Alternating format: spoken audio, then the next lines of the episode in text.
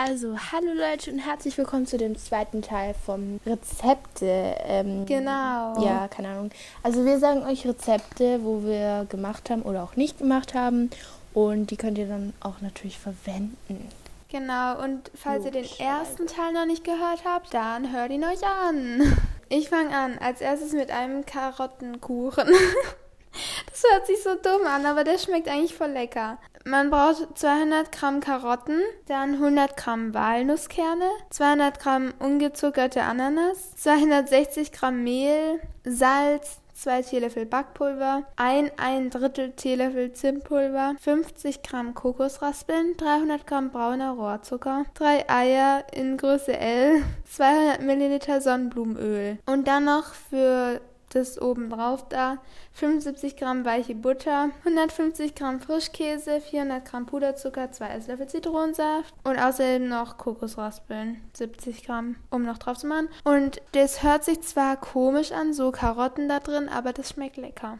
Also Ja. probiert's mal aus. Ja, und ich wollte auch noch kurz was sagen. Wir haben am Ende noch zwei Bonusrezepte für Muffins. Also, ich mache weiter mit dem Pumpkin Pie. Keine Ahnung, ob es richtig ausgesprochen ist. Also, ein Kürbiskuchen.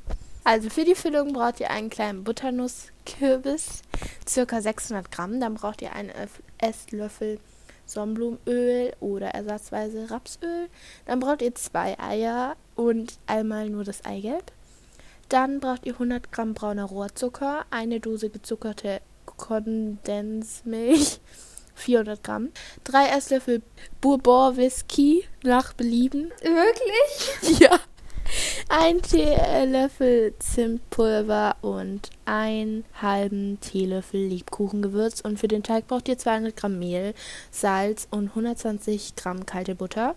Und außerdem braucht ihr Butter für die Form und Mehl zum Arbeiten. Ja, also das war der Pumpkin Pie.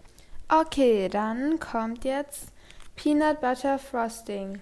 Ja, das sind jetzt die Extras. Also wir sagen euch jetzt noch Frost, Frostings, keine Ahnung, ähm, für Muffins und äh, ja.